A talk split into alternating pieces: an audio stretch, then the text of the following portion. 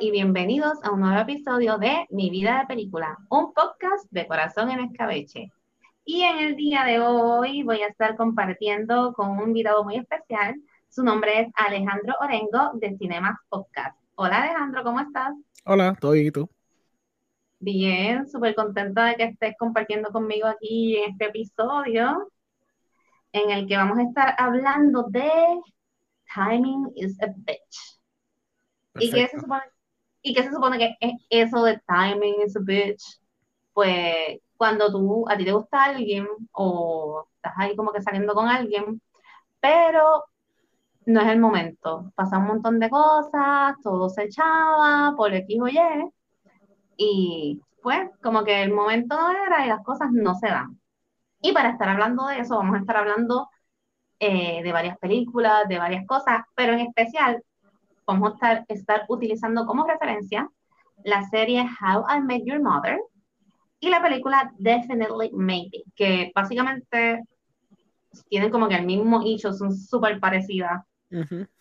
Así que, ¿qué tal te parece, qué te parece si, si comenzamos con la película?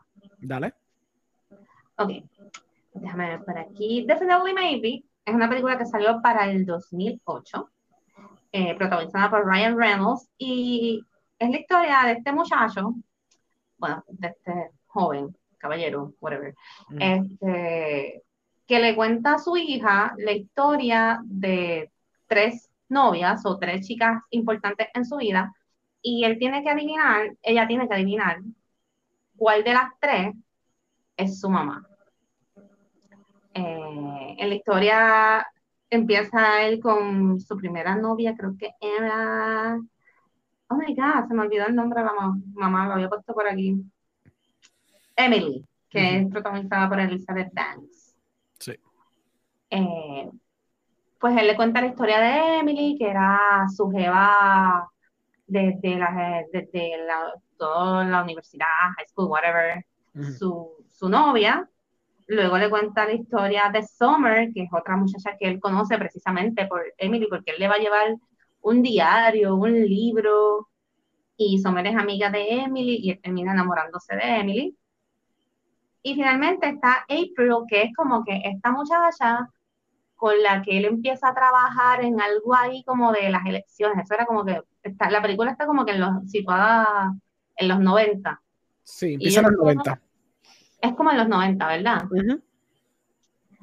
Y él conoce a April, que es Isla Fisher, que es como que la amiga, como que esta persona con la que él siempre tiene como que esta atracción que viene y va, pero realmente nunca son pareja. Sí. Y pues él le cuenta la historia a la nena de cómo, pues, eh, estas tres chicas corren en su vida hasta, bueno, este episodio va con spoiler full. Esta película es súper vieja, está súper chula, pero, pero, ¿verdad? Para contarles lo que pasa y, y cómo esta película se parece un montón mm. a, la serie, a la serie How I Met Your Mother, pues nos vamos con spoilers por ahí para abajo. Sí. Pues básicamente él le está contando esta historia a la nena y al final sí, la, la chica se da cuenta, de, la nena se da cuenta de que, ok, mi mamá es esta, eh, Emily pero ellos se están divorciando en ese momento. Y durante la historia, pues la nena y él, pues, pues hablan y, llegan a la conclusión de como que, ok, Emily es mi mamá, qué bueno que estuviste con ella, tiriti, chichija, whatever. Pero a ti te gusta April, papi, como que vamos a buscar a April. Y finalmente va, busca a April, le dice por el intercom que por favor que va a estar esperándola, que le tiene que contar la historia, bla, bla, bla, bla, bla, y April le da el chance y se quedan juntos. Eh, Alejandro, tuviste la película recientemente, ¿verdad? Sí. Cuéntame tu impresión de la historia o de la película, ya que tú tienes mayor conocimiento en esto de, ¿verdad? del cine como cineasta y todo eso. Pues yo nunca he visto la película antes, porque esto no es el tipo de película que yo consumo. I mean, yo consumo películas de horror, de, horror. Bueno, es un poquito de horror. es una película de horror. es una película de horror. Este, eh, no, no consumo este tipo de película romanticona generalmente. So, cuando salió, pues yo como que vi el poster, seguimos la piché. Este, pero no es que yo no, ¿Tú la Yo viste? sí la consumo, I know, Ok. todo el tiempo. Está bien, perfecto, no hay problema. Yo sí consumo películas románticas, pero no son de esta índole, no son como que con esta temática o bien hollywoodense en ese aspecto. Pero nada, yo la vi, obviamente. Um, supongo que para su tiempo hubiera sido un poquito impresionante porque juega mucho con el género, porque usualmente tú sientes ciertos estereotipos que va con el género. El, el will they, won't they, eh, siempre el tercer acto pasa un encontronazo, que aquí más o menos pasa, y obviamente se separan y a lo último se reencuentran, pero esto jugó con la narrativa porque hizo algo más o menos similar como que When Harry Met Sally, con esta historia que Mm. pasa a través del tiempo, donde ellos se reencuentran y qué sé yo qué, pero esta vez pues el, el, el, el mix es que está el misterio, solo estás ahí tratando de adivinar quién es la mamá de la muchacha, y son tres muchachas en vez de una, que eso es lo que pasaba con Harry Met Sally. Este, pero está el elemento que tú dices, que el timing is a bitch. Um, está cool. eh, eh, eh, la- las tres muchachas, pues obviamente me hicieron dudar. Ya como a mitad de película, ya yo tenía completamente un entendimiento de quién iba a ser la, la mamá de la, de la muchacha. Pero yo Ujú. seguí pensando como que me, me da un twist y pues te- da un twist, pero aquí el problema es que yo creo que esta película funciona para su tiempo. Si Ujú. tienes el contexto de, por ejemplo, How I Met Your Mother, pues obviamente ya vas a pegar la historia completa a mitad de película, que no va a ser tan sorprendente, pero los sentimientos están y las performances están lindos, este, y la, y la muchachita que la, la- ella Abigail, creo que la se llama la actriz. Sí. Ujú. Buenísima Maya, el personaje Maya. Exacto. Es la nena. Sí, la nena es buenísima actriz, ella siempre ha estado buenísima. Ella, ella creo que también estuvo en Little Miss Sunshine, si no me equivoco. Ay, sí, Sí, bella. excelente, excelente actriz. Este, y también por Ryan Reynolds, tú sabes, para las películas que él solía hacer antes de estar basically en películas de Marvel y eso, pues, tú sabes, he's, he's very charming, él le da un poquito de dimensión a su personaje. Este, como que this man que no nunca tiene suerte en el amor, siempre trata de ser nice, pero siempre hace las cosas mal. Que está interesante verlo en ese tipo de rol porque, pues, ya después de Deadpool tú no ves él haciendo ese tipo de cosas. Ujú. Um, pero sí, estuvo interesante. Estaba, estaba chévere. No, again, no Sí, es lo es que yo consumir, pero dale. Ajá. Ajá, es una película como que, que te entretiene, es que es sweet, es entretenida. Ujú. Este, y es verdad, como que le, siempre le iba como que mal, porque, por ejemplo, la, la primera Jeva, que era Emily, que resulta ser la mamá de la nena, Sí. creo que ella se las pega con el mejor amigo, sí, con el roommate. con el roommate, se las pega. Este, Summer, que es la segunda, que era amiga de Emily en algún momento en la universidad o algo así, Y también salieron ellas dos. Bueno, no salieron, Ajá. pero tuvieron como que un No. encuentro. tuvieron algo, Sí, ajá. exacto. Pero sí, porque él lee el diario y dice, ah, yo leí una parte que ustedes como que... Pues a Summer también como que se enchula de él y, y es como que más esta chica más intelectual, Ujú. pero al final lo traiciona, Sí, porque él está trabajando para una campaña de algo político, no me acuerdo de con, con quién era. que Era- con- con era como uno, eh, eh, no era Clinton, era otro que le Pero era estaba para el tiempo de-. Sí, era para el tiempo de Clinton. Ajá. Y ella lo traiciona y tira un reportaje, creo que es. Sí, Entonces, pues April, por el otro lado, que era la amiga, siempre era como que aparecía como que, ah, pues yo te conocí, pero te conocí cuando tenías novia. sí, Y cuando vuelvo y te encuentro, y teníamos esta química, pero tú tenías novia y tú te querías hasta casar con ella. sí. Y tenemos una química brutal, pero tú tienes novia y la amas. Ujú, Entonces, después cuando te vuelvo a encontrar, estás enchulado de esta otra loca. sí, Y es como que ese jueguito de que tú y yo como que somos, nos llevamos súper bien, pero tú siempre estás con alguien más cuando yo te encuentro. Y después en algún momento ella es la que tiene novio también. ujú, So, y eso yo creo que es algo que suele suceder ¿verdad? en la vida también, como que nos pasa, sí, que tenemos un pana que decimos, diablo, es que yo me llevo, me llevo tan bien con esta persona, que hasta tú mismo como que dudas, pero piensas, no, no, no, no, maybe no, maybe no, maybe es que en verdad no nos queremos mucho, somos así como que somos Ujú. súper pana, pero si tuviéramos algo no lo vamos a dañar. Y pues básicamente esta película se parece a How I Met Your Mother porque es básicamente lo mismo. Este, en How I Met Your Mother está este papá contándole supuestamente la historia de cómo conoció a su madre, a, a sus hijos, que es la voz de Bud Saget, exacto. el papá de Full House. Mm. Pues él está contando a sus hijos, mira, les voy a contar cómo yo conocí a su madre en el año, tu, tu, tu, tu, tu, tu". y lo- básicamente tú ves toda la serie, que donde él lo que habla es de sus hangueos y sus panas y el super crush que tenía o romance o amor, whatever, con esta chica que era Robin, que es su amiga. Sí. Para que a lo último te enteres de que la mamá es esta muchacha que apareció, Randall Lee. Exacto. Precisamente en la boda de Robin. Como que que apareció Randall Lee, como que los últimos tres, dos, tres episodios, I don't know. Sí esa es tu mamá. Pero no importa, no importa, porque ella va a ser tu mamá, ella está en mi vida con el propósito de que ustedes nacieran, porque después como quiera la vamos a matar. Exacto, exacto, gracias. So, y para que entonces los niños dijeran, ay papi, en verdad tú nos contaste toda esta historia para decirnos como que todavía estás enchulado de, de tía Robin. Y de ahí, precisamente, no sé si esta frase se decía antes en algún otro lugar o en Estados Unidos era algo popular, pero The Timing is a Bitch, donde yo la escuché, es básicamente de esta serie de, de How I Met Your Mother.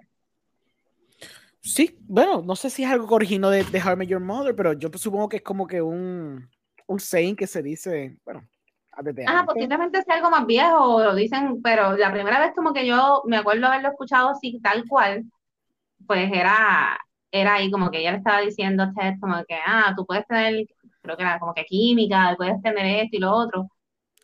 Sí. Y encontrar a la persona. Pero el timing es el que a veces te va a joder. Sí. Y la serie, la serie tú la viste. Yo la vi completa y la vi cuando estaba saliendo. Eso sí, yo estaba juqueado. Pues mira, para mí la, la experiencia fue diferente porque yo no había visto How I Met Your Mother hasta recientemente. Yo había visto la película primero. So, ni siquiera me había caído en cuenta que How I Met Your Mother es más vieja que la película. Sí, pero no sabías el twist. So, el twist la película lo hizo primero, realmente. Ah, bueno, eso es verdad. eso es verdad. A menos, a menos que los directores, o sea, de los escritores de How I Met Your Mother siempre hubieran pensado en esto, que no lo sé sí lo pensaron. Cuando ellos hablaron de esto después del final, ellos dijeron que desde Season 2 ellos sabían cómo iba a acabar. Lo que pasa es que pues le seguían dando más seasons o se iba estrechando el chicle.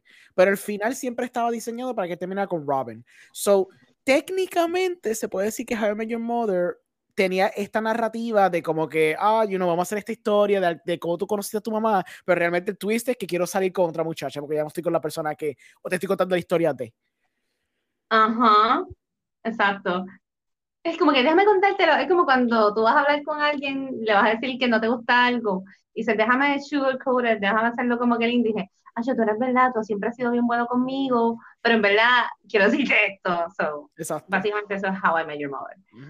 Y pues sí, se parece pues para mí, como yo vi Definitely Maybe antes, ni siquiera había caído en cuenta que esta otra serie era más vieja, yo decía, ah, eso, es, ay, eso es una mierda, eso es un copiete, ta, ta, ta, ta, ta. Después, ahora que la estoy viendo, digo, espérate, esto es más viejo. Mm.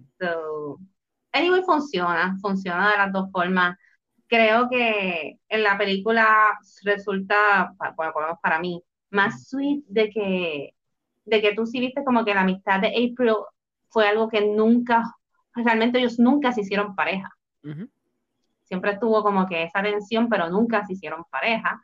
A diferencia en, en How I Met Your Mother, ellos sí fueron novios, como un año, no sé después si. Sí, tuvieron la oportunidad de estar juntos, pero en el caso de ellos, Robin quería cosas diferentes a las que quería Ted. Porque Ted sí quería siempre como que tener una relación y tener una familia, siempre era bien enchulado. Y Robin, no, Robin era como que yo te quiero, tú me gusta, pero yo quiero el espacio, mi espacio, yo quiero mi casa, yo quiero viajar, yo no quiero tener hijos, yo quiero crecer profesionalmente. Son mis prioridades, mis prioridades son otras. Y ahí, pues el timing también, pues, porque básicamente al final podemos entenderle que, ok, pues como ahora son viejos, ahora sí pueden estar juntos. Sí, exacto. A ti, esta es una pregunta ¿verdad? Bien, bien random, pero es algo que he escuchado. Por ejemplo, yo escucho otro podcast que sobre la vida, emociones y otras cosas, de, unas muchachas de México. Y ellas una vez tocaron más o menos un tema parecido y ellas decían que eso de, ay, el timing no es el indicado, pero tú eras perfecto, pero no era el momento, que eso era una excusa, en otras palabras, eso era una excusa porque cuando tú realmente quieres o te interesa a alguien, aunque las cosas sean difíciles, tú vas a hacer que funcionen. Y si no pasó en ese momento, que no vengan a buscarte para atrás para decirte que, ay, es que en ese momento yo estaba listo, ah, pues, pues en ese momento era y no se dio, síguelo por ahí. ¿Tú piensas que es así o tú piensas que realmente sí el timing puede como que afectar? Um, yo supongo que quizás el timing puede afectar. Es complicado. No, no, quiero, no, no quiero decir que es una excusa plenamente, porque no siento que eso es justo, pero yo diría que depende de las circunstancias, porque puede ser que tú conoces una persona ideal, pero quizás esa persona se va a mudar, ¿me entiendes? O quizá mm, va a vivir en otro sitio y se conocen como que en un momento inoportuno. casi siempre yo puedo perdonar cuando es una cosa así, o yo puedo entender o empatizar cuando es un momento así, o cuando están en diferentes fases de sus vidas. Por ejemplo, eh, you know, alguien va a graduarse o alguien está consiguiendo trabajo, pero consigue un empleo en un sitio, pero otra persona no puede porque está en empleo. Son cosas más de la vida, de, ser adulto, que los previene de poder eh, pues, conocerse más a fondo y estar juntos. Pero en lo general a veces sí puede ser considerada una excusa, pero quizás a veces puede ser más el aspecto de que no me siento preparado porque quizás no he vivido vida, no, no he suficiente en mi vida o no he disfrutado mi vida lo suficiente y aunque conocí la persona que quiso, pienso que es ideal, no quiero apegarme a esta persona desde ahora porque significa que entonces no voy a poder disfrutar mi vida. Que hay mucha gente que tiene esa mentalidad. claro porque son jóvenes, porque, qué sé yo, están en una etapa de su vida donde piensan que pueden disfrutar y pasarla bien, y no necesariamente juquearse con todo el mundo, pero simplemente vivir su vida de una forma más independiente, no estar atado a alguien. Y pues como que a veces ponen, cogen esas personas y las ponen en una cajita. Que eso, lo he visto, eso sí lo he visto pasar. Y no ¿Cómo creo que una cajita? Es una cajita que lo tienen como que guardaditos para después. Un stand-by. Ajá, como en un stand-by. Yo he visto eso y siento que eso es injusto. Eso sí no, no siento que es justo, pero lo he visto pasar mucho. Pero eso es bien arriesgado porque a veces tú piensas que tú puedes tener a alguien en tu layaway y te sorprende cuando la persona de momento aparece, ah, pues mira, me enamoré, estoy con esta persona y tú dices, coño, este, no le... El cerebro es una cosa seria, tú sabes. A lo mejor en verdad que ni te gustaba tantísimo, pero en el momento que tú ves que ya no está para ti, no tiene la, ya no está disponible, y que está con otra persona cuando tú jurabas que siempre iba a estar ahí. Dicen, coño, no lo aproveché, esa era, bla, bla, bla, bla, bla. Este, pero sí, e, e, exactamente pienso lo mismo que tú. Eh, yo no, no digo que, que sería una excusa full. Yo creo que cada cosa se toma según la situación. Porque si hoy a mí me dan un trabajo, me ofrecen un trabajo brutal, qué sé yo, en en Inglaterra. Y siempre he soñado por ese trabajo. Y en dos semanas, y, me voy el mes que viene. Pero resulta que este weekend fui a janguear para Viejo San Juan y conocí a este muchacho que me encanta. Y que química tengo y que me encanta, que sé yo qué. Pero yo lo conocí el otro día. Yo no voy a renunciar a esa oportunidad por alguien que me agrada, pero yo todavía ni siquiera sé qué es lo que pasa. So, no estoy diciendo, ay, es una excusa, debía arriesgarlo y abandonar mis sueños en Inglaterra por quedarme con este tipo. No, no es realista. So, las cosas se toman, eh, cada caso es como que bien individual. Eh, en el caso de Ted y Robin, sí, pues por eso mismo, cada quien, a veces a ti te gusta mucho una persona, pero esa persona no quiere lo mismo que tú y tú insistes, insistes y lo que pasa en muchas ocasiones es que tiene esta relación porque se gustan, porque se llevan bien y duran unos dos años, pero cuando empiezan a pelear por las mismas cosas que sabían desde el principio, eso pasa en matrimonios donde se casan, donde sabes que la otra persona no quiere tener hijos y tú sí, y tú piensas que va a cambiar en el proceso, pero tú ves que no cambió. ¿Sabes? Son cosas que ya tú sabes desde el principio, pero, ay, pues lo que me dure. Lo que me dure porque, porque me gusta y me siento bien y lo quiero y tú sabes, eh, es complicado, esta cosa es complicada. De casualidad, ¿llegaste a ver How I Met Your Father? Nunca la empecé. No, realmente no. ¿Tú lo viste? Yo traté. Ok. yo traté, a mí me, o sea, yo me imaginaba que no iba a ser muy buena, y, pero como que tenía curiosidad y a veces cuando hacen este tipo de cosas como que me gusta verlas como que para compararlas. Y ahí, de hecho, ahí fue la misma vez que empecé a ver How I Met Your, Your Mother, porque yo no la había visto. yo empecé a verla las dos, empecé a compararla. Y el primer episodio es bien similar al principio de, de How I Met Your Mother. Ok. Pero después, no, no, había, no había cómo meterle. ¿Pero por de qué? verdad, eh, mm, los personajes fuera de la protagonista, que es Hilary Duff. Hila- bueno, para empezar, yo creo que hay más series y más películas donde se habla de la joven soltera en Nueva York, empezando por Sex and the City Y otras montones de cosas más. Hay muchas más cosas donde se habla de la chica soltera de Nueva York, que por ejemplo en How I Met Your Mother, pues era el punto de vista de un chico, vamos a decir. Era un punto de vista diferente. So, yo la siento a ella como una Carrie. Yo veo el personaje de ella y me parece ver una, una Carrie de Sex and the City, que para completar, la que hace de ella eh, mayor. Que es la que está contándole la historia a sus hijos, es Kim Cattrall, que es. Ah, sí, sí, sí. Pero entonces ellos lo hacen diferente. En vez de ser la voz de Samantha grabando a sus, la cara de sus hijos, como era en How I Met Your, Your Mother, pues no, ella está como que en un video call con sus hijos y a quien tú ves hablando es a ella. Y tú eres, tú, ¿verdad? Tu punto de vista es el punto de vista de los hijos de ella que están hablando con ella. Tú la ves a ella.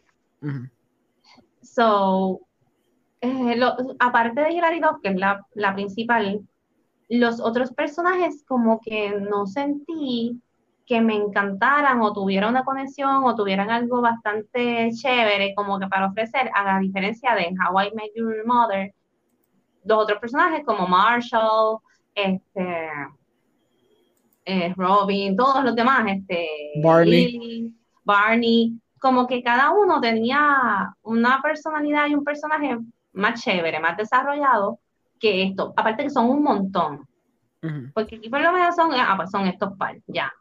Y entre todos son cinco amigos. Pues aquí le metieron al que viene siendo el equivalente de Robin, él tiene una hermana, pero entonces ella tiene una roommate que es de latina, pero ella sale con un tipo que es europeo, pero por ahí le meten otro personaje. Son como que muchos. Ujú. Y no sé, en verdad no me dio gracia, no funcionó para mí. Yo la terminé ver como que brincando cantos porque no quería dejarla como que así, pero se me hizo bien difícil, en verdad, había partes que me dormí. Y al Ok. final, el, al final de la temporada, ah, aparece Robin en el bar. Sí, eso lo leí. So que yo creo que si la quieren ver como de forma de comparar, yo vería el primer episodio y el último y no vería más nada. Porque no, no, en verdad no, está bien difícil. Pero te lo comiste completo. Sí, pero eh, te lo juro, en verdad fue como que empecé la uno, ah, ok, esto está nice, se parece bastante a la otra.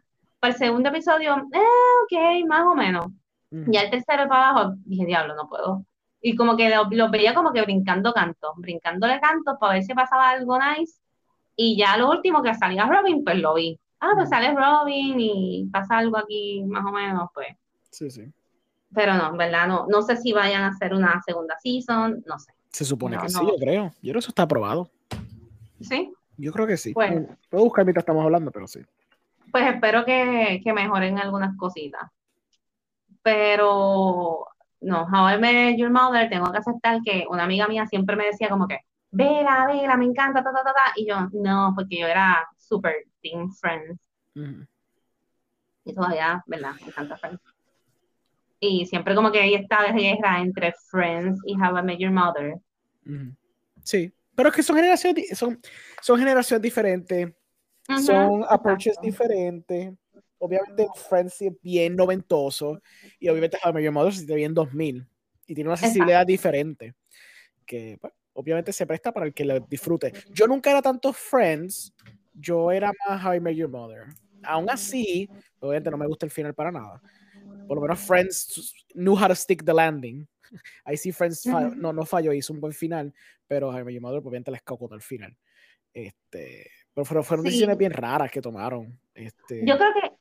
Friends, a pesar, es una serie bastante larga y como tú dices, es súper noventosa. Eh, logró mantenerse bastante funny y cool hasta el final. Final final básicamente es bastante clichoso, pero funciona, complace a los fanáticos. Sí. Porque vemos a todas las parejas como queremos verlas, etcétera, whatever. En algún momento se sintió medio raro, o maybe cuando empezaron a jugar con la idea de que Joey se iba a enamorar de Rachel. Sí, porque se está sacando las ideas, claramente. Pero entonces, eso lo, también lo puedo comparar con, con esto de, de Barney con Robin. Sí, pero el de Barney Robin duró casi toda la serie, si te pones a pensar. Pues fue más largo, fue más largo. Claro, fue larguísimo. Al punto que te pones a cuestionar para qué entonces Robin va a terminar con, con Ted, no tiene ni sentido. Ah, bueno, lo que pasa es que para mí cuando, cuando pasó ese momento de que ella está como que por primera vez con Barney, yo dije, pero qué carajo, porque acuérdate, yo estoy viendo esta serie ya años después, o yo sé que ella va a terminar con él, pues ya yo sabía toda esa mierda. Claro. Yo sabía que todos los fanáticos estaban molestos por something que pasaba entre medio, pero no estaba, ¿verdad? No, no lo estaba viviendo, porque yo no la vi en ese momento. Pero como que yo no podía, no cabía en mi mente, como que, diablo, ¿cómo, cómo tú estás con, con la, la jeva de tu mejor amigo, que tú sabes que él moría por ella? y todo fluye, sigue fluyendo normal. Para mí eso fue como que, no es que no pase, y maybe con gente muy madura esto puede pasar pero a mí se me hacía bien difícil porque yo no me imagino saliendo con un ex de una amiga mía. Sí, no, es muy weird. Sí, entonces para completar para el final, como tú dices, sí, ahí hicimos esto, esto, y esto duró tanto tiempo y hasta se casaron, y pues ya tú entendiste que sí, que estos personajes maybe son más compatibles que este, para entonces romperlo como quiera. Yo, I mean, es, es ese show, mano. Yo, yo estuve on board con la idea, claro, ya este, este, show duró creo que nueve seasons. Ya, yo como para el sexto, séptimo, ya me estaba cansando. Y decía, pero ok, ya tienen que concluir esto. Entonces después cuando hicieron este concepto de que no, el último season, no, mentira, cuando lo estaba viendo el momento que salía. Cuando salió el último episodio de season 8, que te presenta la mamá, ahí yo me pompí, yo dije, wow, cogieron a esta muchacha que es una buenísima actriz. Este, ya establecieron las piezas, ya se sabe que es un último season, qué cosa cabrona. Cuando dicen esta cosa de que van a ser el season, aunque inicialmente nos dijeron que todo el season iba a ser en el bendito, en el bendito party, en el bendito, mm, ¿cómo se llama? La boda, la boda de Barney y, Robin.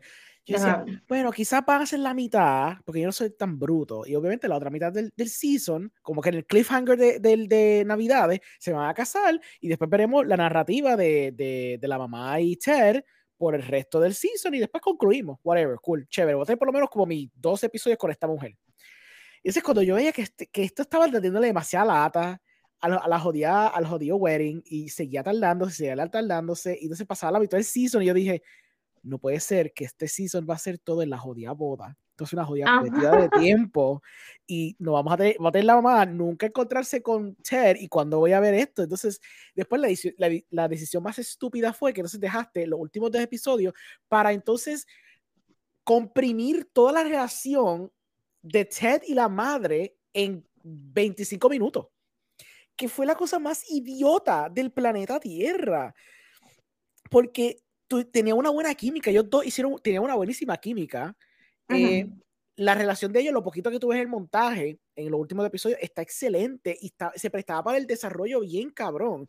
Pero entonces seguían con la lata de Robin y seguían la de Barney. Entonces, creo que el sin más grande y lo que dejó un mal sabor, más allá del final final, lo que dejó mucho mal sabor en la serie fue que tú gastaste la, la, audiencia un season completo viendo esta boda para que literalmente el próximo episodio empieza que ellos rompieron. Eso fue como que lo más estúpido, de una forma, de un aspecto narrativo, haber gastado el tiempo por un año completamente que lo vio, y si no, pues tú que lo viste, viste, qué sé yo, horas de contenido, para luego llegar a esa conclusión tan estúpida, porque tenían que forzar al final que ellos querían, que fue el final que grabaron originalmente, que fue que terminara con Robin. Y también lo de Robin, hasta cierto punto, está interesante la idea, pero el problema fue que la serie duró tanto que cada, por cada season que pasaba se, se hacía más difícil tu poder um, comerte ese final. Si, el, si la serie de How I Met Your Mother hubiera dado cinco seasons, yo creo que la gente pudiera haberse eh, eh, digerido mejor que él terminara, terminara con Robin. ¿Por qué? Porque ya para el season 3 o 4, él, él, había salido con ella, pero no funcionó porque, como tú dijiste, they wanted different things. So, el momento no era el correcto, pero quizás ellos salían con quizás una que otra persona, pero que no fuera que terminara ya con, con Barney, terminaba quizás con otra persona, y después, Season 5 termina que, pues, o sea, no, no terminó bien la cosa, él terminó con otra muchacha, le dio el cáncer también, porque carajo, y después termina con, termina con Robin, pero, pero hubiera, hubiera, sentido más nice porque te hubieras recordado, ah, sí, contra, porque es verdad, me acuerdo que pues, el momento no era el correcto, porque quería cosas diferentes, pero pues, se dieron cuenta porque crecieron, maduraron, tuvieron una vida, se dieron cuenta que en verdad, they were right for each other, pero está difícil tú comprar eso cuando él sale con 70 tipas, él tiene como que casi tres, tres casi matrimonios, Ted, Barney se casa con ella y rompen, este, pasa un sinnúmero de cosas, al punto que tú te das cuenta que por pasar tanto tiempo, la relación de Ted y, y Robin es tan tóxica que tú no puedes comprar que ellos terminaran juntos, porque se dañó completamente su relación, lo que se sentía como que nice y me vi hasta un poquito, pues, en misunderstanding, se convirtió en algo relativamente tóxico, de que literalmente parece que Robin solo accedió a estar con, con Ted al final porque dijo, pues, ¿e-, eso o me muero con los pejos de mi apartamento. O sea, es que parecía eso, era bien raro. Y entonces, ¿qué es lo que te está tratando de enseñar esta serie? Es como que, pues, Robin terminó ganando Robin, porque realmente ella cogió el Ted que ella siempre quería. Ella cogió un Ted que ya como Ted consiguió lo que él quería, que era una mujer que le diera la, vida de matrimonio que él deseaba, los niños que ella, no podía darle, como ya Ted cumplió con todo eso, pues ella puede recibir el Ted que ella quiere, que es un Ted que no va a estar molestándola con esas cosas porque ya él cumplió con eso con otro ser humano. So, entonces Ted, pues, por, hay que la misma cosa, darse cuenta que pues ya la mujer que tenía que murió, que obviamente está construido en el guion para que tenga una excusa válida, porque si le pegaba cuernos con Robin, se va a ver mal. Si, la, si, ella, si la mamá pegaba cuernos también, se va a ver mal. Si se divorciaban, se va a ver mal. Porque tenía que buscar la forma más estúpida, que era darle cáncer a la pobre mujer, para que entonces él pudiera eh, sufrirlo por muchos años y después entonces estar con Robin. Por eso es que no me gustó la, la, serie al final. De verdad que por, la eso es que te, por eso es que te digo que, que bueno, eso es como que yo maybe, yo pensando aquí, dije, bueno, a lo mejor yo termino con uno de mis, no, de mis primeros novios que no funcionó porque éramos chamaquitos, pero cuando seamos viejos, pues funciona, porque ya, qué carajo, o sea, qué tanta validez o qué tan genuino es esto de que sí nos amábamos, pero el, tiempo no era el correcto, o pues, como tú dices, dejarte el güey, pues mejor es nada, para quedarme sola, como tú dices, para quedarme sola con los perros, con los gatos. Exacto. ¿Qué carajo? Ajá. Ay, qué feo. Mire, ¿y se te ocurre así de momento alguna película fuera de estas que estamos hablando, de esto que estamos hablando, que también como que tú piensas que el timing, este, juegue como que un papel en que, ay, esto no funcionó por tal cosa? Bueno, qué, qué bueno que lo mencionaste porque yo tengo una lista de películas. Uh, qué bueno. Me puse a pensar en este tema y le di más, más, más, más casco. Ahorita, antes del podcast, había preguntado si has visto una película que se llama In the Mood for Love. Eh, In the Mood for Love es una película de el, un director eh, coreano. ¿Coreano es? Caramba, espérate. Eh, no, quiero, no quiero butcher Wong Kar Wai, él no es coreano. Yo estoy diciendo de coreano, él es chino. Estoy seguro que es chino. no, él es Hong Kong. Ah, sí, mira, sí. Él es Hong Kong. Perfecto. Hong Kong es chino. Qué bruto, sí, bien bruto. Es, es Hong Kong. Hong Kong significa chino. Wong Kar Wai un director bien famoso, es de los mejores directores ever. Él suele tocar estos temas románticos, pero siempre le da un, un, entorno más dramático, más real, más grounded. Eh, su obra maestra, que mucha gente te lo va a decir, es una película llamada In the Mood for Love. The Mood for Love es una película que salió en el 2000, que protagoniza eh, Tony Long y Maggie Sean. Es de esto, esta, este hombre y mujer que viven en un mismo apartamento, viven en un, apartamento, un, complejo de apartamento. Y entonces, eh, ellos están viviendo, creo que si no me equivoco, esto es en los 60, te digo ahora. en el 62, en Shanghai. Y entonces ellos están como que ellos tienen como que estos encuentros de lejito y se empiezan como que a conocer. Entonces, lo curioso que está pasando es que los spouses de ellos dos eh, siempre están trabajando, siempre están bien ocupados. Y entonces, pues, como ellos están en momentos medio solitarios, pues ellos empiezan como que a tratar de salir y como que empiezan a conocerse, pero simplemente porque están solos, no porque van a pegarse cuernos ni nada así, porque simplemente están es como cuando tú tienes eh, esta conexión con alguien porque están pasando por, por el mismo problema. So, empiezan a tener ese encuentro.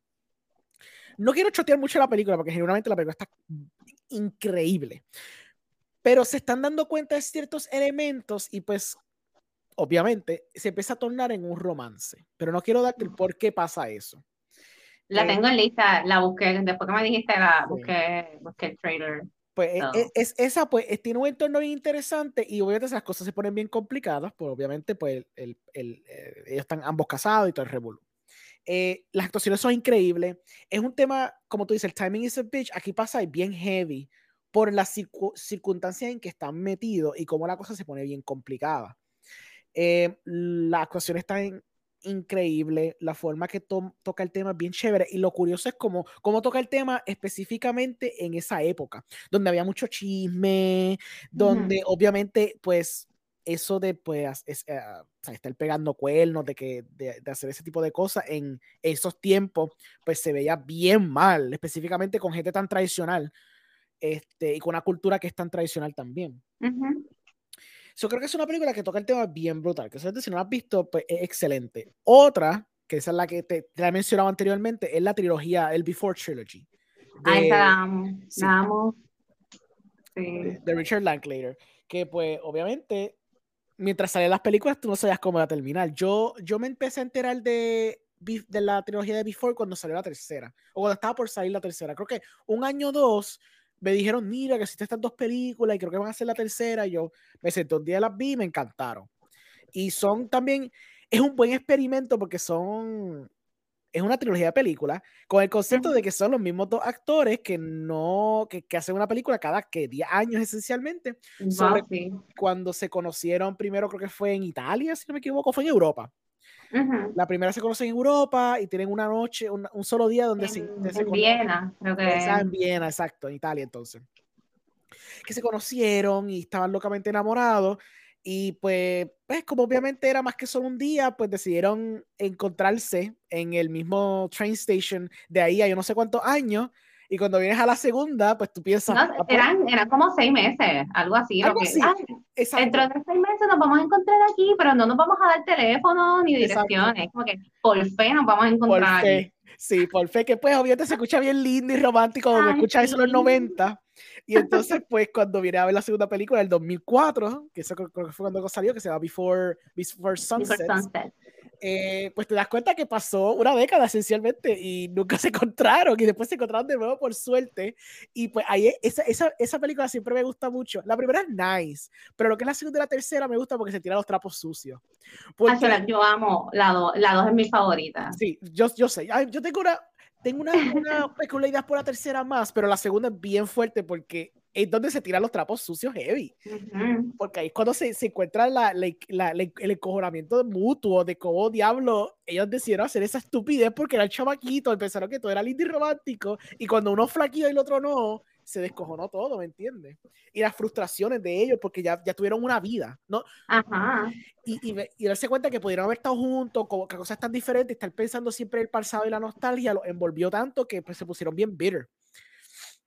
Sí, a mí me encanta cómo, me encanta cómo los personajes van cambiando en cada película, exacto como tú dices, porque, por ejemplo, en la primera, el personaje de ella, de Celine, es como que más, yo la siento, pues, más, es más joven, es más sweet, es más soñadora, a pesar de que ella está muy consciente y tiene muchos miedos y otras cosas. Y en la segunda ya está como que a mí, ya yo he tenido tantas relaciones, me han jodido, me han hecho esto, este, yo nunca pude olvidarte yo las vine a ver después que habían salido ya las tres. Yo tenía mucha curiosidad de verlas, no las conseguía, porque las conseguí y las vi corridito. Pero yo me imagino qué interesante habrá sido para las personas en ese momento que vieron la primera y pensaron, pues, esta es la, esto es lo que es, y nosotros votamos a que sí. a que sí se encontraron, para después ver tantos años después la segunda parte y enterarse de que, ok, no, no, no, no hay final abierto, no se encontraron. Pasaron tantos años y ahora es que se encontraron. Y fue porque él hizo un libro. Exacto. Como que inspirado en la historia de ellos y hizo una gira en, en París, Y ahí pues, pues, tuvo la suerte de que sí, ya fue, qué sé yo. Pero me encanta, me encanta. Ese es el timing de, pues, lo que yo te dije, cuando me den mi trabajo en Londres, pues... Exacto.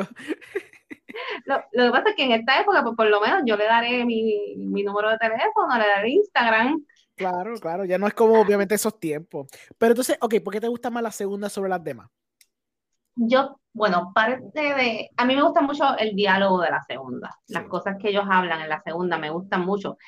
Y maybe puede ser también que en el momento que yo vi estas tres películas, ellos, por ejemplo, en, los, en la principio están más jóvenes, en la segunda ya están como que en sus 30s. Y básicamente yo veo estas películas en esa edad, yo estoy en esa etapa, cuando yo vengo a ver estas películas, ya yo estoy ahí, ya yo he pasado cosas. So, maybe eso también, y es la más corta de las tres. Sí. Es la más corta, pero me encanta el vibe de ellos, de poderse encontrar, como tú dices, tirarse los trapitos de que si yo te esperé, yo me hago la que, ay, yo no me acuerdo de nada, pero en verdad sí me acuerdo y estoy muriéndome por dentro y tú tuviste una vida, tú, tuviste un hijo, yo estaba aquí, como que, so, no sé, los diálogos que ellos tienen, especialmente las cosas que ella le dice, hay muchas cosas que ella le dice que me encantan. so, esa es una de mis favoritas. Es interesante porque tú nunca, tú nunca, eh, porque hasta la tercera pasa, la tercera, pues tú dices que están, están juntos ya, pero, pero es con un caveat, ya, ya han pasado por una vida y básicamente están hasta más cínicos against each other, están bien bitter, porque se jodieron completamente, porque ahí lo curioso fue que esta trilogía toca todo el lado ugly del amor, donde siempre hay un poquito de elemento positivo, pero realmente él, nunca te enseña ellos lindos, abrazándose, todo es lindo. No, él te enseña ella cuando está todo jodido o cuando están bien cojonados con él, e, entre uno al otro, like, están hasta casados, tienen una familia, ¿de qué carajo vale? Porque inmediatamente están, están encojonados, están tirando otra posible a la tercera, de que el tipo le pegó cuerno y que sí, o que ella también pegó cuerno. Una cosa bien fea, bien fuerte. Este, con claro, siempre el, el elemento hopeful de que pues el amor es complicado. Entonces, como que a pesar de todo eso, es algo que pues siempre, siempre, siempre gravitan de uno al otro porque se conoce de tanto tiempo y saben lo que, lo que el otro necesita, lo que, cómo la otra persona opera, cómo la otra persona brega, que pues llega un punto que es como que pues es así, pero this is what we have y hay que, hay que lidiarlo o, o, irse para el carajo. Que obviamente, pero pues, la película te da a entender que maybe lo bregarán, quizás, si es que se tiran otra película de aquí a cinco años más. Sabe Dios. La próxima película es ya ellos, este, qué sé yo, encontrándose en la graduación de las nenas y están divorciados y pasando esa tarde hablando de qué, por qué, cómo, por qué. Sí, obligado. Es que es verdad, tiene que ser así. Ya están súper divorciados, tienen otras parejas. Chacho, olvídate, sí, sí. Pero por la tarde de hoy vamos a estar aquí hablando un ratito. so, pero es muy buena, muy buena. ¿Tienes alguna otra en, tu lista? Pues tengo, te voy a decir dos más rápido. Eh, Lost in Translation, que es la de Bill Murray. la, tenía en la mente. Esa, obviamente me acordé mucho, porque pues lo mismo, el mismo tema de, de esta gente que por un momento brief se encuentran y tienen esta conexión súper fuerte entre los dos, pero ah, esto es esto era las circunstancias de la vida, literalmente viven en sitios súper opuestos, simplemente marcharon en Japón por las circunstancias en que estaban, pero realmente ni siquiera viven en la misma fase del, del, mismo estado ni nada. So, se, tienen este encuentro, tienen esta conexión bien fuerte que saben que va a ser fleeting y eventualmente pues, tienen que terminarlo porque no saben que no va a poder durar. Este, la me encanta ah. me, me, acordé de ella cuando estabas hablando de la primera.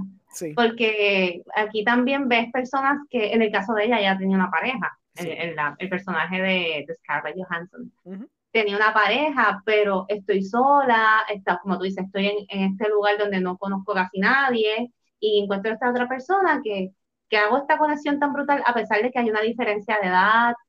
Hay, hay muchas cosas pero, pero la afinidad está brutal. Sí. Y, pero pues así mismo, tú viniste aquí de pasada, yo tengo una vida, yo tengo una pareja, y pues este no es nuestro momento, esto no va a pasar. es algo súper especial, y, pero no va, no va a continuar. Y quizás nunca va a continuar, porque esa circunstancia de la que parece que nunca continuaría. No habría break ahí.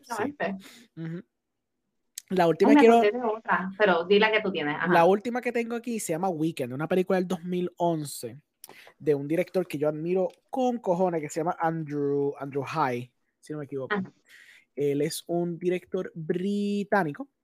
Eh, entonces, la película se trata de Russell y Glenn, que ellos se encuentran en una barra, estos dos chamacos, se juguean, y entonces cuando, como que la, conexión de ellos era bien fuerte, cuando se levantan al otro día, uno de ellos le dice, Acho, loco, en verdad, eh, yo me tengo que ir el domingo, y era el viernes. Y entonces, básicamente la película es como que los dos días de ellos juntos, conociéndose, hablándose, y al final se dan cuenta, coño, like, te tengo un cariño bien cabrón, pero me toca fucking ir. Y se van. Y ya, that's it. Más nunca se, ven. Y no pasa, o sea, no te deja, es como un before. Ajá, es, como, es como un before, pero pues más, contemporáneo, porque fue el 2011, es una película más contemporánea. Y pues, pues como es queer, pues tiene un elemento un poquito más diferente. Ok, pero entonces ahí sí que tenemos celulares y esas cosas, pero entendemos que no, aquí se quedó. No, no, no, porque las circunstancias de ellos, la película te da fondo por qué. Las circunstancias son más heavy de que como quieran no, no va a terminar así. Es simplemente como que se conocen, están conociéndose, están viendo cómo fluye y que sí, ok, cuando se dan cuenta cómo está fluyendo la cosa, se dan cuenta, ah, carajo, nos gustamos, qué bien la vamos a hacer ahora. Wow, qué sensación. tan, tan así. Yo creo que es una sensación como que ya lo que es jodienda, porque esto tenía que pasar, pero a la misma vez la hace más atractiva o mágica o como memorable, como que esta cosa tan brutal que tenemos, pero no puede pasar. O, se va a quedar aquí en nuestra memoria. este, ay, Dios mío, hay una película, es que se me olvidó el nombre. Tira. Es Los Puentes de Madison, creo que es. Ah, Madison, sí. Um, Bridges of Madison. Ajá, que sale Meryl Streep y Clint Eastwood. The Bridges of Madison County.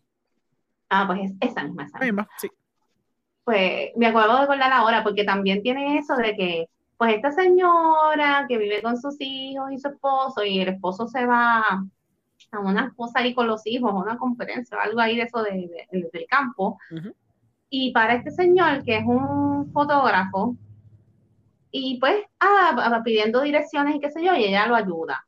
Pero ellos siguen hablando y tienen este super affair en dos o tres días, en lo que el marido de ella regresa y él está tomando unas fotos de, pues, de la ciudad y de estos puentes y qué sé yo.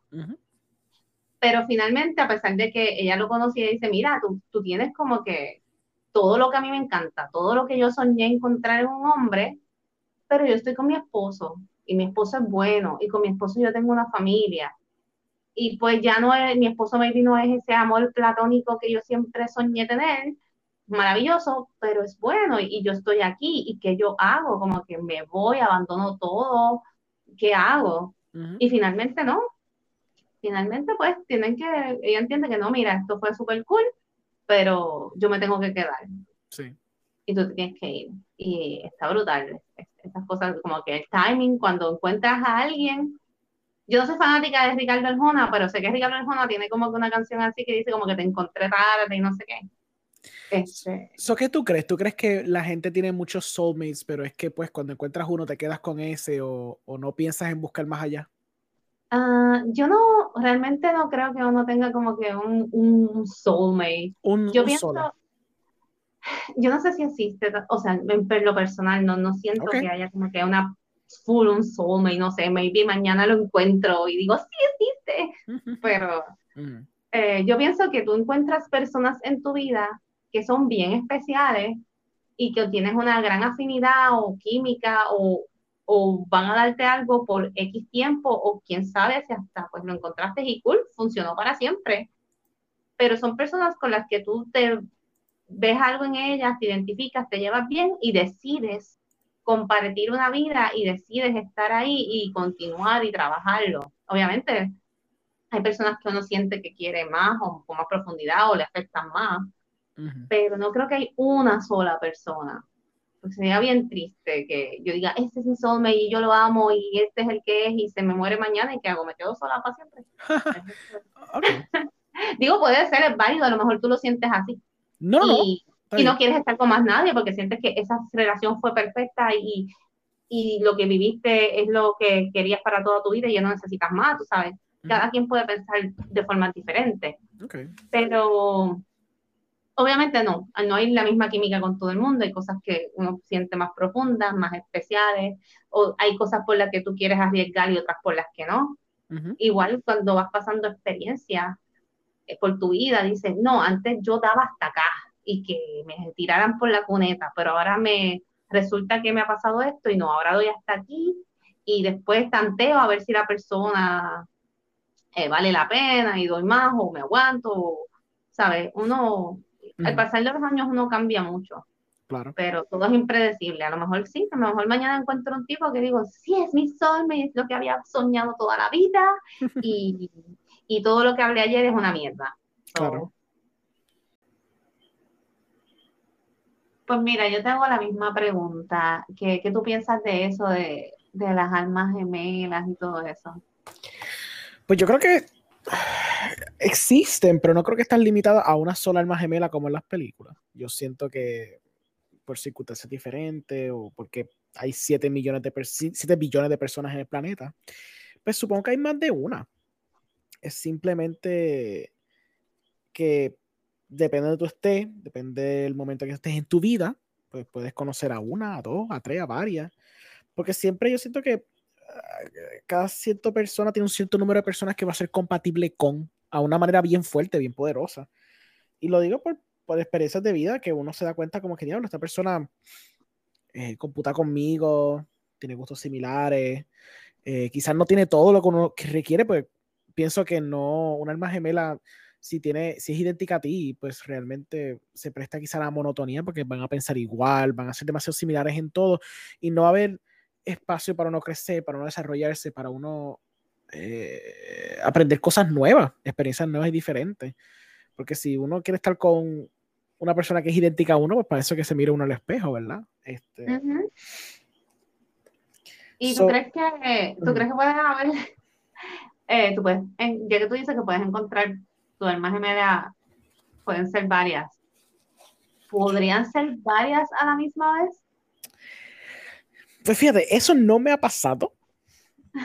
No que, no que yo recuerde, no creo que eso me haya pasado. Que haya tenido quizá alguna atracción fuerte con alguien, al mismo tiempo quizá tenido una fuerte atracción con otra persona, por, por cosas diferentes, ¿verdad? Eh, sean por formas de ser diferentes y qué sé yo qué, pues sí, eso puede ser posible. Que quizás también puede ser considerado un alma gemela, no sé, es que también depende de la definición de lo que uno considera un alma gemela, ¿me entiendes? Porque alguna gente cree en eso, otra gente no cree en eso. Um, la gente tiene muchas definiciones diferentes de lo que eso conlleva ser para una persona, una alma gemela. sí, em, hay gente que lo divide como un alma gemela o un compañero de vida. Yo creo que yo creo más en buscar un compañero de vida. Claro, está bien, perfecto. Pero sí, pero como te dije ahorita, no lo sé. Tal vez mañana cambie de opinión, ¿no? ¿Verdad? Claro. Eso no eh, fluye con la experiencia de la vida y con la gente que tú conoces a través de la vida dijiste algo ahorita que me acordé de Before Sunset, porque sé que en una parte ella dice algo de que uno piensa que uno va a conocer mucha gente con la que va a conectar, pero después te das cuenta que eso no es tan fácil. Como que, pues sí, puede pasar más de una vez, sí pasa, pasa más de una vez, claro que sí. Sí, sí. Pero no, no es algo como que, ay, sí, ya me metí en Bumble y hablé con 10 tipos y con 8 sentí una conexión brutal, como que... Claro, no, no, no, no. Eso no pasa todo el tiempo, pero cuando pasa, pues se, se siente y se nota bastante rápido. Sí, hay, hay gente que sí, que, que, Bueno, es que es la química de las personas. Nos pasa aún con, en situaciones que no necesariamente tienen que ser románticas. A veces estás en un, qué sé yo, en una oficina de doctor y alguien dice algo y tú te ríes y la otra dice otra cosa y al final estás hablando, una, teniendo una conversación súper cool con una persona que no conoces y fluye súper bien. Y en otros momentos es todo lo contrario, es todo súper awkward. Estás en una fiesta y te presentan X personas y se supone que todo va a ser cool, pero en verdad no tienes afinidad. Claro. No fluye. ¿Tú crees que hay gente que naturalmente tiene un buen carisma y pueden crear ese tipo de conexión que alguien que no esté bien, no esté bien pendiente puede pensar que es una conexión más allá de lo que es. Me explico. Pero románticamente. Puede ser románticamente, puede ser algo fleeting, como tú mencionas, como el ejemplo que tú dijiste de la oficina. Lo que quiero decir es como que si tú piensas que a veces hay gente que tiene labia y al tener labia, eh, pues labia no tiene que ser labia, pues es labia como genuina, ¿me entiendes? Como que tiene un buen carisma y eso causa que alguna gente lo tome como que, ah, diablo, como que esta conexión bien fuerte con tú esta persona, cuando quizás la persona simplemente sabe expresarse de una forma bien y es tan carismática que como que tú, no es que caes en la trampa, pero como que piensas que quizás es algo más allá de lo que quizás era. ¿Tú crees que eso pasa? Yo creo que sí. Yo creo que hay personas que se le hace más fácil fluir en todo tipo de situación y ser carismáticos y ser habladores, pero no necesariamente eh, sea porque están sintiendo algo especial o, sea algo especial. Porque, por ejemplo, yo no soy, ay, el alma de la fiesta, pero trato de ser polite y trato de, ¿verdad? Ay, sí, gracias, ajá, como que con la gente, ¿verdad? Pero yo no disfruto, este, como que hay gente con la que en verdad yo genuinamente disfruto una conversación y hay otra gente que como que me están hablando y yo trato de ser atenta y educada, pero no estoy disfrutándolo así fuera y que sí me encanta hablar con esta persona. So, yo pienso que sí. Igual pasa con en situaciones que, y esto sí es algo como que, ¿verdad? Del dating y toda esta mierda, o, de flirtear como en algo de interés romántico. Cuando dicen, ay, pero es que esta persona es tan amable, tan atenta, me trata así, me trata así, y a lo mejor tú eres una persona que no estás acostumbrado a que te traten muy bien, y la otra persona no está coqueteando contigo, ni te está tirando, ni nada, simplemente es una persona que le gusta que las otras personas se sientan bien. Por el tono de tu voz, siento que te pasa esto bastante. no, o sea, en verdad yo, yo, yo no soy hipócrita, pero yo trato de ser amable con la gente y no hacerla en trato. Pero como te digo, hay, no siempre es algo que yo diga, ay, sí, disfruto un montón tener esta conversación. Por ejemplo, pasa en, ejemplo, una, por poner una fiesta del trabajo pues está esta fiesta del trabajo y yo voy porque pues voy y comparto y no me llevo mal con mis compañeros, pero si tú me das a elegir entre eso y, una, y la química que tengo con las personas que son realmente mis amigos, pues con mis amigos yo fluyo y me siento ah, súper cool, la pasé brutal. Acá es como que fíjate, la pasé bien, pero no es lo mismo, ¿sabes? Sí, sí. Eh, eh, no sé si me entiende, pero ahí, ahí va. Pero sí, estamos, está complicado esto del, del timing, poder diferenciar entre el timing, la alma gemela, el hilo rojo, la, toda la cosa. entonces, si, si también, vamos, si tú también vives la vida con esta idea en tu mente todo el tiempo, y eso no te pasa, yo creo que es frustrante también, puede ser frustrante. Que nunca consiga el alma gemela, tú dices. Sí, como que tú realmente creas con todo tu corazón de que existe esta persona y la vas a encontrar, la vas a encontrar y pasan los años y tú ves que no la encuentras, pues ¿qué hago? Como que me siento triste, me siento a llorar, pues picheo, sigo esperando, como que... Hay una película que se llama Timex, algo así. No me acuerdo, la tengo que buscar. Sí, tú que tienes computadora, me vi ahí, de ¿Cómo se llama? Creo que es, creo que es Timex. Es, es, una madre que es, una película como de ciencia ficción romántica que ellos ah, como. In Time. In Time, así se llama. Sale como la de Justin Timberlake. No, no, no, esa no es. ¿No? Oh. Esa no es, no. Esa está cool también, esa está cool también, pero esa no es. Es como que a ti te ponen un relojito en la mano que te dice en qué momento tú vas a conocer a tu soulmate. Ok. Pero no todo el mundo decide ponerse eso. Como que yo voy a esta compañía, me pongo el relojito y, y me lee ahí, ah, mira, sí, ah, vas a conocerlo dentro de tres años. vamos a decir. Este, pero la otra persona tiene que tener el mismo relojito. Si la otra persona no se lo ha puesto, mi relojito va a salir en blanco. Entonces, eh, están estos este personaje que ella está chava que chava de que el relojito es relojito, el relojito de ella sigue en blanco. Pero conoce un muchacho que no tiene el relojito ese y le gusta. Entonces está esta, ¿verdad? Esta cosa en su mente de que, ok, yo no sé si esta persona va a ser la que es. Probablemente no, pero me gusta y yo no sé cuándo va a llegar esa persona. So, en el tiempo entre medio, estas relaciones también valen. Claro. no es solamente encontrar el perfecto, perfecto, perfecto ideal, sino como que estas personas entre medio como te digo, también te enseñan cosas, también pueden ser extraordinarias, también puedes pasar cosas cool con ellos, aunque no sean para siempre. Se llama Timer, la que estás diciendo. Esa misma, Timer. Que sale una rubia con una carátula como roja. Exacto. Esa es Timer. Esa película está bufiadita. Está, eh, una película como medio indie low budget, pues está, está Por lo menos la, la, idea de lo que representa está obvia. Sí, sí.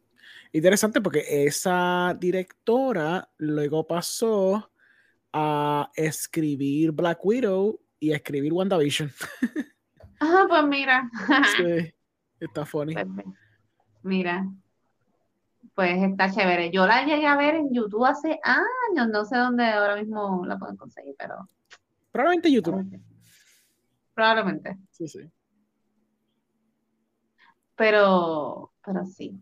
¿Y tienes alguna otra película que quieras mencionar, que te acuerdes, que tenga que ver con el tema del timing, ya que nos fuimos en un viaje de los soulmates? Y no, aunque va un poquito atado, pero. Claro. Um, pues sí, uh, la otra que se había mencionado, que lo habíamos mencionado, era la de Like Crazy. Sí. Sí. Like Crazy. Que esa tenía un fun fact sobre ella, que era que una, es una película que uh, yo siempre he admirado mucho, porque como cineasta, eh, es una película que informa mucho el tipo de cine que yo hago. El tipo de cine que yo suelo hacer, eh, por las circunstancias de vida, obviamente es un cine más low budget. Y como es más low budget, trato de que sea más real a experiencias que he tenido en mi vida y trato de que sean historias que son más narrativas de personajes, no narrativas como tal de plot, ¿verdad? Y de historia. Yo, yo, quiero explorar más los personajes, qué hace un personaje hacer las acciones que toman y, y meterse en el mundo de ellos. Um, y la Crazy es un ejemplo bien perfecto de eso porque tiene muchos elementos que aprecio mucho porque la película no tenía mucho dinero, una película que se hizo con un budget miserable, aunque tiene actores de renombre ahora, en su tiempo no eran de renombre, como Felicity Jones y Jennifer Lawrence. Exacto. Eh, el director eh, la película la hizo con una Canon DSLR, o sea, que es una cámara que tú compras en Best Buy. Eh, y también la película no tenía un guion per se. Eh, está bajo la categoría de lo que se llama mumblecore. Ese género salió en los early 2010s, donde se, se, diferencia mucho porque los, los actores no tienen líneas de diálogo, en el guion, sino ellos están improvisando el diálogo de acuerdo a la narrativa que se está contando. Por eso viene el, la palabra mumble, porque a veces están como que mumbling sus palabras, como que las dicen medias así, bajitas, qué sé yo. Y pues el director lo que hizo fue un outline de la historia, como que de, 40 o 50 páginas, escribió la historia de principio a fin, como si fuera una, una historia corta. Y con los dos actores, los dos principales, se sentó por un par de días y empezaron a trabajar en los personajes y ellos crearon su propio diálogo. Que por eso es que la película se siente bien auténtica, se siente como hasta medio documental, se siente bien cruda, bien real. Es porque realmente. Exacto, ese es el elemento que funciona perfectamente la película. Y era porque ellos trabajaron mucho su, su, guion, trabajaron mucho sus personajes y todo ese diálogo es bien auténtico porque sale, sale de, algún, de, algún, de alguna forma u otra, sale de algo de ellos bien personal. Por eso es que se, se presta la autenticidad. Me encanta, me encanta. Esa película está súper bien. Yo no conocía esos detalles, pero sí se siente bien auténtica y la historia, pues básicamente, para los que no han visto, es historia de esta muchacha este, europea, está estudiando en Estados Unidos, se enamora de este chico y tienen una situación, ella tiene un problema con la visa y ella no puede regresar a Estados Unidos. So, básicamente el, el, problema aquí es, la distancia, el que él tiene su vida acá, ella allá, él no puede quedarse allá, ella no puede regresar a Estados Unidos. Y como la relación, pues ellos van tratando de resolver con esto, que le, esta situación de distancia, pero a la misma vez se va deteriorando, van pasando cosas y está muy bien. Te da como que un, te deja medio depressed, pero es muy buena. A mí me gustan las películas tristes. Oh, sí, a mí también. me gustan. Me gusta Blue Valentine, me gustan todas esas películas de relaciones que son como que medio. Sí, lo Blue Valentine a mí me, me, voló la mente cuando la vi por primera vez. Excelentísima película. Ya lo sé, en verdad. Está brutal. Y las, las actuaciones están brutales, me encanta. Me encanta sí, sí. Pero sí, ¿tiene alguna otra que te recuerde? Ah, no, yo creo que te tiene todas básicamente ya. De las que todo. Sí, sí. ¿Quieres, decir una, una, situación de tu vida? Compartir. Ah, ¿En qué contexto? Si me, si me das el contexto, te cuento la historia. Bueno, que, que tú sientas que a ti te pasó algo parecido a lo que le ha pasado a todos estos personajes o, estas, o de estas historias que hemos hablado, en donde tú sientes que el tiempo no jugó a tu favor para X relación.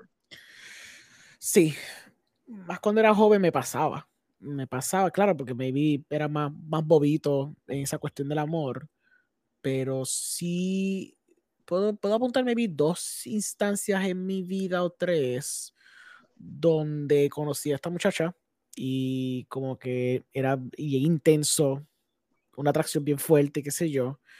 Y pues porque éramos chapaquitos y brutos, no sabíamos cómo las cosas funcionaban, pues no funcionaba, ¿verdad? Y después pasaban años y como que nos encontráramos, ya sea un jangueo, ya sea por, pues como hay social media, será por social media, y como que volvería, volveríamos a hablar, había rekindling, pero pasaba lo mismo. Y, y, por eso es como que ese tema no me pasaba tan dramático como pasa en How I Your Mother, no es algo tan wow, ni extravagante, ni nada así, pero me he podido identificar un poco con esa, con esa parte del desamor, porque me ha pasado circunstancias en la vida donde cuando estoy chamaquito conozco a esta persona, no funciona, después pasan años, como que vuelvo a conectar con esta persona por circunstancias de vida, sea que está en la universidad, sea que encuentro en un jangueo, en el trabajo, whatever, y como que todavía está eso, porque después como que siento que el elemento que funciona a favor de ese tipo de cosas es la nostalgia. La nostalgia afecta a veces en parte, si conoces a esa persona de mucho tiempo, a veces la nostalgia, porque después como que uno se empieza a recordar esos momentos y because of la nostalgia es que entonces como que ese rekindling a veces puede pasar.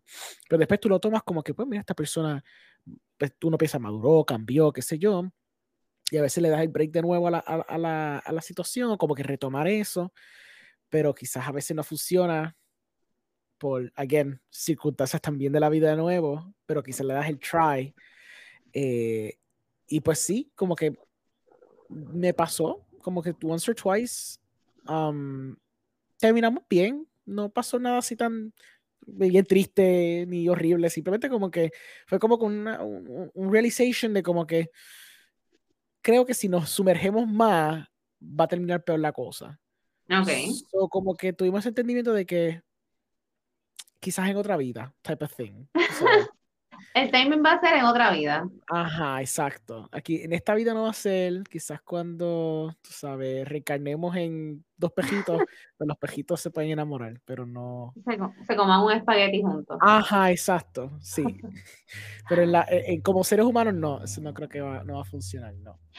pues sí, sí, hay personas como que tú te encuentras un momento en tu vida y siguen como que reapareciendo constantemente o bueno, como que pasaron dos años, aparecí, pasaron, yo digo los amores intermitentes. Como que nunca se concretiza, no se vuelve concreto como que nos hacemos novios o nos casamos ni nada, pero siempre está como que esa cosa y vuelve y se va, y vuelve y se va. No sé si es algo tóxico, yo no sé si el que cree ¿verdad? en cosas más allá es como que nos, nos reconectamos de alguna forma o estamos, nos atraemos de alguna forma, no sé, pero sucede. Este, yo he llegado a salir con personas que están en Puerto Rico por un tiempo y después se van a ir. Mm. Podría pensar que es un Timing is a Beach que no los conocí antes, un tiempo antes de que, o sea, porque a veces, o sea, es una, una persona que conocí que vivió en Puerto Rico un año, pero yo lo vine a conocer ya cuando le quedaban unos meses aquí de trabajo y ya se iba a ir. Sí. So, yo hubiera dicho, a veces me pongo a pensar, maybe si lo hubiera conocido cuando recién llegó, hubiéramos tenido una relación full seria y maybe pasaba algo más o maybe no. Pero es algo como que puedo contemplarlo de momento, pero no le doy tampoco un casco wow increíble porque haya sido como que alguien que me, ¡Ah! me muero, ¿por qué no pasó? Y más, más bien lo veo como, como podría haber un summer love. Sí, sí. Como que, ay, bueno, pues lo conocí y yo sabía que ella sí iba a ir, o no, no puse tanto en esta canasta, so simplemente compartimos, la pasé bien, te recuerdo, chévere, síguelo por allá. Yo creo que también que lo que, y como pasa también con las relaciones regulares, hay cosas que van a funcionar y van a funcionar. Van a funcionar, o sea, si me esa persona, yo puedo pensar, ay, pues fue el, el timing que no lo conocí antes o el bad timing de que se tenía que ir y por eso no funcionó. Pero yo he visto historias donde hay personas que se conocen dos meses y se casan y duran toda la vida. O deciden continuar la cosa a distancia y se siguen hablando todos los días. Yo tengo una amiga que, que tengo amistades que han tenido, ¿verdad? Relaciones hacia distancia bastante tiempo hasta que finalmente se mudan y se quedan juntos y todo funciona. So, tampoco puedo echarle la culpa, aquí vamos a lo de las excusas, al timing, ay, es que no lo conocí antes o es que se iba, ¿no? maybe si el interés en verdad hubiera sido más grande, pues podíamos seguir hablando y viajar y seguir a ver hasta dónde llegaba, pero no fue así. So, es, bien freaky, bien tricky. Ahora, lo que tú hablaste en cuanto a la madurez, pues sí, podría pensar en algunas personas que conocí en algún momento que, que me gustaron, que intentamos tener algo y, y la cagaron y los veo ahora mucho más maduros y podría pensar, diablo, sí, maybe lo hubiéramos intentado ahora con lo que sabemos, con como que sería diferente, pero no fue así. Eh, es una cosa. pero bueno, nada. Eh, Alejandro, ¿dónde te podemos conseguir? Ya que dijiste, oye, ya que mencionaste que eres cineasta, ¿hay, ¿hay algún lugar donde podemos ver tu trabajo, aparte de dónde podemos seguirte, dónde podemos escucharte, tienes un podcast también. Cuéntanos un poquito de ti. Ok, pues primordialmente yo soy cineasta. Yo empecé a hacer esto en la, en la pandemia porque pues no tenía nada que hacer, porque no podía grabar nada. Eh, yo tengo un podcast que se llama Cinemas Podcast. Este, tengo Spotify, tengo YouTube, tengo Instagram, Facebook, tengo todo. Eh, si tú me quieres seguir lo que yo hago, eh, yo tengo una página que se llama Producciones Tabaquero tabaquero como si fuera tabaco. Eh, tengo Vimeo y tengo también Instagram y Facebook. En Vimeo es donde tú puedes conseguir los trabajos, pero si tú vas a Instagram hay un linkcito, hay un link tree que tú puedes ver los trabajos ahí. Eh, tengo cortometrajes que yo he hecho. Um, como yo diría, la, mitad de los cortometrajes que yo he hecho son de desamor. es un tema que yo toco. Sí, es un tema que yo toco. Eh, han ido a diferentes festivales y qué sé yo. Um, ahora mismo tengo dos, dos, cortometrajes que están próximamente, se supone, corriendo en festivales, pero como no, no, no han salido ningún festival, pues todavía no lo he puesto en línea, pero los trabajos más viejos están ahí. Si me quieres escuchar las boberías que yo hablo, pues entonces puedes conseguir Cinemas Podcast, que están entonces Spotify, en YouTube. Eh, tengo ahí ya como 30 episodios. Tengo este, entrevistas con directores de Puerto Rico, y si no de películas random, porque yo hago muchas colaboraciones este, con diferentes personas y hablamos de diferentes películas, dependiendo de la persona con quien yo traiga al podcast. Pues súper Alejandro, gracias un millón por haber compartido conmigo este ratito. Gracias, gracias. Espero que se repita, así que ya saben chicos, busquen Alejandro y recuerden que también pueden seguirme por Instagram, por Corazón en Escabeche, por Facebook, por Corazón en Escabeche y también por Mi Vida de Película. Y gracias por, por estar con nosotros. Estaremos conectando pronto. Bye, bye.